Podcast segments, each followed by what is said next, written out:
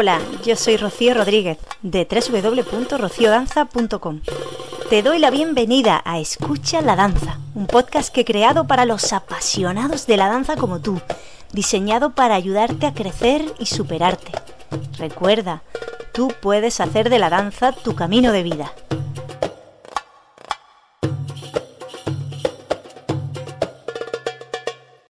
Permíteme que me presente. Me llamo Rocío y danzo casi desde que empecé a caminar. Investigo y enseño diversos estilos de danza. Mi especialidad es la fusión de mis dos grandes pasiones, el flamenco y el rasharki. Si quieres conocerme mejor, te animo a que visites mi academia www.rociodanza.com. Hola, querida danzante, ¿qué tal estás? Espero que tú y tu familia os encontréis bien. Hoy tengo un gran honor de tener conmigo a alguien especialista en folclore argentino. Pero antes quiero contaros un poco mi historia vinculada a Argentina, la que considero pues mi segundo hogar. Verás, justo antes de la llegada del cambio de milenio, hace ya unos cuantos años, tuve la gran oportunidad de viajar a Argentina. Allí me establecí, gracias a una beca de estudios, durante dos meses en la región de Río Cuarto una pequeña ciudad de la provincia de Córdoba. Aquellos dos meses de mi vida los guardo como una gran experiencia que me enriqueció tremendamente no solo a nivel personal sino también a nivel artístico y profesional. Una de las muchas cosas que me fascinó de Argentina, pues tuve la suerte de visitar muchos de sus rincones, además de su gente tan acogedora, y sus paisajes que son espectaculares e impresionantes, pues fue su riqueza cultural, musical y por supuesto dancística. Allí descubrí el folclore argentino. Yo conocía algo del folclore argentino, pero como la gran mayoría de la gente, fuera del tango poca cosa. Pero cuando estuve allí vi que el folclore era inmensamente rico. Desde que yo creé este programa, Escucha la Danza, supe que tenía que dedicarle no uno, sino varios episodios al folclore argentino, y hoy lo puedo hacer con una compañera de lujo, la maestra Erika Luciana Cámpora. Bienvenida, Erika. Hola, ¿qué tal, Rocío? Muchas gracias por la invitación. Erika tiene la inmensa suerte de vivir en uno de los lugares más bellos de Argentina, Puerto Madryn, el norte de la Patagonia, una de las puertas de entrada de uno de los santuarios marinos más importantes del mundo, la península Valdés. No sabes cuántos recuerdos fascinantes de mi visita a tu ciudad me vienen a la mente al hablar contigo. Me gustaría que te presentaras un poquito más y nos hables de Puerto Madryn. Bueno, mi nombre es Erika Cámpora, soy maestra de danzas nativas y folclóricas. Vivo actualmente en la ciudad de Puerto Madryn, hace un año y medio aproximadamente, ciudad que me recibió como casi un miembro más nativa, eh, a la cual me adapté muy rápido. Es un lugar muy bellísimo, con un mar gigante y mucha naturaleza, sobre todo, que es lo que más me, impactó y lo que más me gusta de vivir acá. Obviamente el contacto con la gente, mi profesión, poder dedicarme a la danza, a transmitir, a enseñar y estar en contacto, en contacto constantemente con la naturaleza. Acá durante el invierno tenemos la visita de la ballena franca austral, vienen a nuestras costas a reproducirse y durante el verano disfrutamos mucho de, de nuestras playas, acá en Puerto Madryn, en el Doradillo, que es aquí cerca, unos 17 kilómetros nada más y bueno, varias costas acá cercanas que se pueden disfrutar durante el verano. Erika, tú comenzaste tu formación en danzas folclóricas en el año 2005 y tan solo dos años después ya viajaste por Europa en una gira que te llevaría a participar en festivales donde se hacían representaciones folclóricas, ya no solo del tango argentino, sino de otros estilos. Además de recibir reconocimientos y premios, en 2011 ya ejercías como maestra. Háblanos de cómo llegaste a interesarte por el folclore de tu país y por qué decidiste hacer de ello tu profesión. Creo que lo que, lo que más me incentivó a, dedicarme a esta profesión es eh, el amor, la vocación que uno siente por la danza. Yo comencé mis primeros pasos a los siete años aprendiendo folclore. Fui impulsada por mi papá junto con dos de mis hermanos a dar mis primeros pasos en este rubro. Y bueno, considero que el folclore es cultura, es tradición, son nuestras raíces, son muchos valores que necesitan ser transmitidos de generación en generación. Y bueno, es necesario gente apasionada, que le guste, idónea, que pueda capacitarse para poder seguir fortaleciendo nuestro folclore, en este caso nuestro folclore argentino. Nosotros trabajamos distintas disciplinas, trabajamos la parte tradicional, trabajamos la parte estilizada de las danzas y trabajamos también la parte de malambo de manera individual, también de manera conjunta. Este trabajo lo empezamos a hacer recientemente hace un año porque el malambo femenino en nuestro país ha tenido un gran auge a partir de, que se empezó a desarrollar el Campeonato Nacional de Malambo Femenino en la provincia de Córdoba. Allí participan eh, diferentes preseleccionadas de todo el país, se hace una preselección por provincia y bueno, el año pasado tuvimos la suerte de participar en el rubro combinado de Malambo de mujeres eh, como subcampeonas provinciales de la provincia de Chubut, en la provincia donde yo vivo actualmente.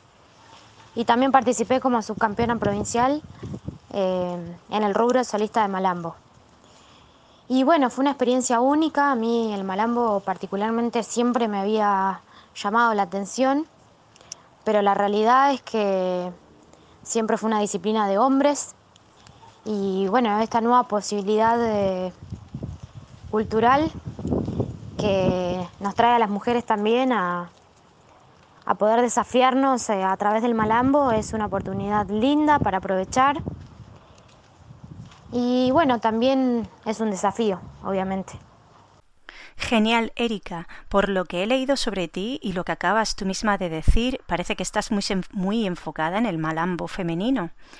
Eh, aquí en España, como he dicho anteriormente, cuando se habla de folclore argentino, en general, pues pensamos principalmente en el tango, pero me consta, porque así además lo experimenté cuando estuve allí, que el folclore argentino es muy rico y hay muchas otras danzas y estilos, como es el caso del malambo.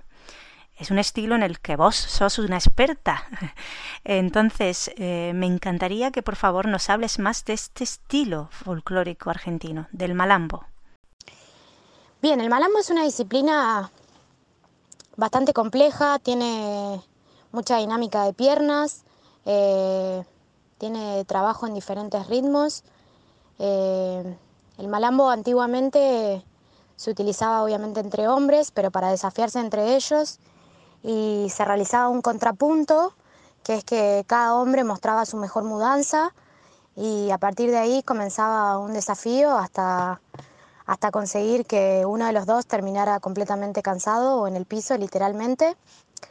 Eh, después obviamente el folclore académicamente, el malambo en el folclore académicamente adquirió otra complejidad, eh, comenzó a hacerse para el público como espectáculo, de forma individual, también de forma en conjunta, también se utiliza mucho el malambo con elementos, con boleadoras, con lanzas, con ponchos.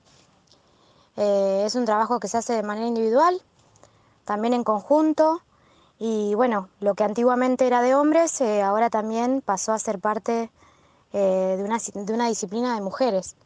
Esto tiene que ver mucho con, con, el avance cultural que vivimos en nuestro país, el empoderamiento de las mujeres que ha logrado llegar también a, a transformar nuestro folclore argentino y obviamente a darle la oportunidad a, distintas mujeres de diferentes provincias de poder aprender esta disciplina y desafiarse también, ¿por qué no?, en la utilización de, elementos como boleadoras, lanzas y bombo que también me había olvidado. El malambo femenino, a diferencia del, malambo de, hombres, o también hoy en día se usa mucho el malambo combinado, mixto, es decir, un hombre y una mujer, o por qué no dos hombres y dos mujeres. Em, lo que tiene es que lo que se intenta es poder resguardar lo femenino de las mujeres eh, en este arte que es eh, netamente masculino. Por eso se utiliza mucho durante el malambo la utilización de los brazos, se usa también las polleras, en vez de usar eh, bombachas anchas, como en el caso de los varones, se usan polleras anchas para poder, con cada mudanza que va a representar el malambo, poder eh, también sumar el uso de, la pollera, que es un rasgo distintivo y de galanteo propiamente de la dama. Con respecto a la música del malambo, em, se hace en vivo, generalmente para el bailarín o bailarines, si es el caso de conjuntos, se utiliza un guitarrista, un bombista y también en muchos casos se utiliza un violín o un acordeón para el acompañamiento musical que se realiza en vivo, desde el comienzo hasta el final. Obviamente que hay varias pistas grabadas de Malambo donde uno puede practicar a modo de ensayo, pero bueno, en el caso de las presentaciones, eh, o más que nada las competencias argentinas que se realizan acá de Malambo, en el rubro la música tiene que ser en vivo. El Malambo primeramente se caracterizaba por ser malambo sureño, que es un estilo de malambo mucho más calmo y con mucha cadencia, donde el varón, o bueno, en el caso del malambo femenino la dama, generalmente lo hace con bota de potro o descalzo. Entonces eh, la rigurosidad de la técnica es otra y bueno, más que nada cambia la cadencia también en cuanto al ritmo.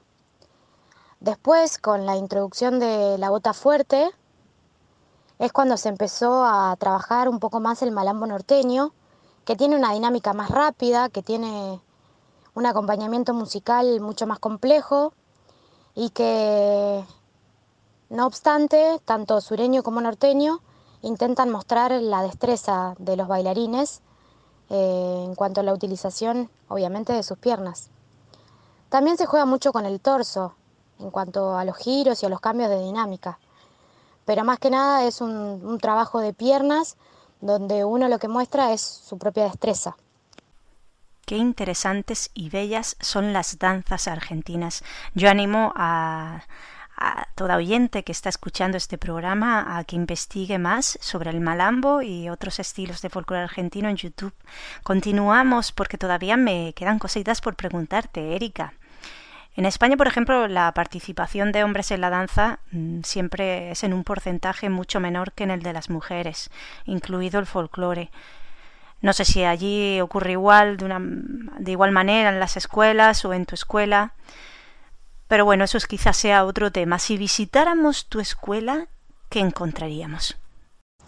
Bueno, comentarles que nosotros acá trabajamos eh, a través de la Escuela de Formación Folclórica El Pampero, que depende del Instituto El Cimarrón, que es el instituto dirigido por Omar Fier del Mundo, exdirector del Ballet Folclórico Nacional de Argentina. Eh, allí es donde yo me capacité y, estudié mi carrera. Trabajamos a través de nuestra escuela, brindando formación a, a distintas personas que se acercan a poder realizar eh, nuestro profesorado de danzas, también a aprender y a dar sus primeros pasos en danzas folclóricas. Allí trabajamos parte de malambo, parte teórica, no solo de nuestras danzas, sino también de nuestra cultura y nuestras costumbres. Y trabajamos danzas eh, individuales de pareja y también danzas en conjunto. Además de eso, eh, tenemos un grupo de malambo femenino dirigido por el profesor Pablo Calixto, que se llama Newstas Malambos, con el cual tuvimos la posibilidad de participar el año pasado en el Campeonato de Córdoba. Y además somos eh, profesores, junto con mi compañero Pablo, del Ballet Chaimanta, acá de Puerto Madryn, de la ciudad de Chubut, dirigido por Mauricio Almada. Estamos trabajando en conjunto, también desde el año pasado. Y bueno, también tengo un conjunto de danza folclórico femenino que tiene un poquito más de trayectoria, que se llama Alma de Reza Baile que es un conjunto de 14 mujeres que trabajamos un poco la estilización de las danzas y tratamos de fusionar un poco lo que es nuestro folclore argentino con danza española y flamenco. el último trabajo que hicimos fue con unas versiones musicales de Silvia Pérez Cruz, que es una cantante española, que hizo unas versiones de samba muy lindas. Y bueno, la idea un poco es eh, trabajar eh, con este grupo de mujeres la fusión de, distintas danzas, ¿por qué no? Para, mostrar, digamos, la contemporaneidad de, de nuestro folclore. Y también para innovar un poco más y, y bueno, permitirnos también un desafío, ¿por qué no?, en nuestra danza. Bueno, creo que he dejado claro en este programa y seguiré dejando claro que hay muchísimos estilos de danza folclórica argentina. En esta ocasión hemos hablado del malambo con una experta en malambo, pero hay otros folclores de otros bailes del folclore argentino muy interesantes como las chacareras, el cani, chamamé, zamba, cañaveral, tucumano, carnavalito, cielito, candombe, etcétera, etcétera, etcétera. Por eso, eh, como dije al comienzo de este episodio, tengo que dedicarles más episodios de escucha a la danza a este tema que me apasiona. Estás invitada a participar, Erika, de nuevo en Escucha la Danza cuando tú quieras. Pero antes de despedirnos, me gustaría que nos dejaras claro cómo podemos contactar contigo. Bueno, para despedirme me gustaría volver a agradecerte por la invitación, por la oportunidad, comentarles que pueden buscarme en redes sociales, en Facebook, como Erika Cámpora, eh, también el grupo de Malambo Femenino, Newstas Malambo, eh, y también pueden buscarnos por Instagram a través de Folklore Danza. Bueno, muchas gracias nuevamente y saludos a todos. Gracias a ti, Erika, por dedicarnos tu tiempo y tu saber. Un abrazo a toda Argentina, especialmente en estos días que también está pasando por un momento delicado. Y también quiero mm, darle un abrazo personal a todas aquellas personas que me conocen, argentinas, con las que compartí aquellos dos meses de convivencia hace muchos años, pero con los que tengo unos lazos de amistad muy hermosos. Si me están escuchando, ellos saben a quién me refiero, así que un fuerte abrazo a todos ellos. Y a ti, querida oyente, te animo a que visites mi academia online en Rocío Danza tienes una serie de recursos muy interesantes y de manera totalmente gratuita para hacer más llevadero este momento tan extraño que nos ha tocado vivir. Y los recursos hay disponibles tanto para niños como para adultos. Simplemente entra en la web y ponte en contacto conmigo o escríbeme directamente a correo rociodanza.gmail.com. Durante esta cuarentena lo que sí tenemos es tiempo, así que aprovecha el tiempo para crecer y dedicarte a lo que te apasiona. Un abrazo, cuídate mucho y nos vemos en el próximo episodio de Escucha la Danza.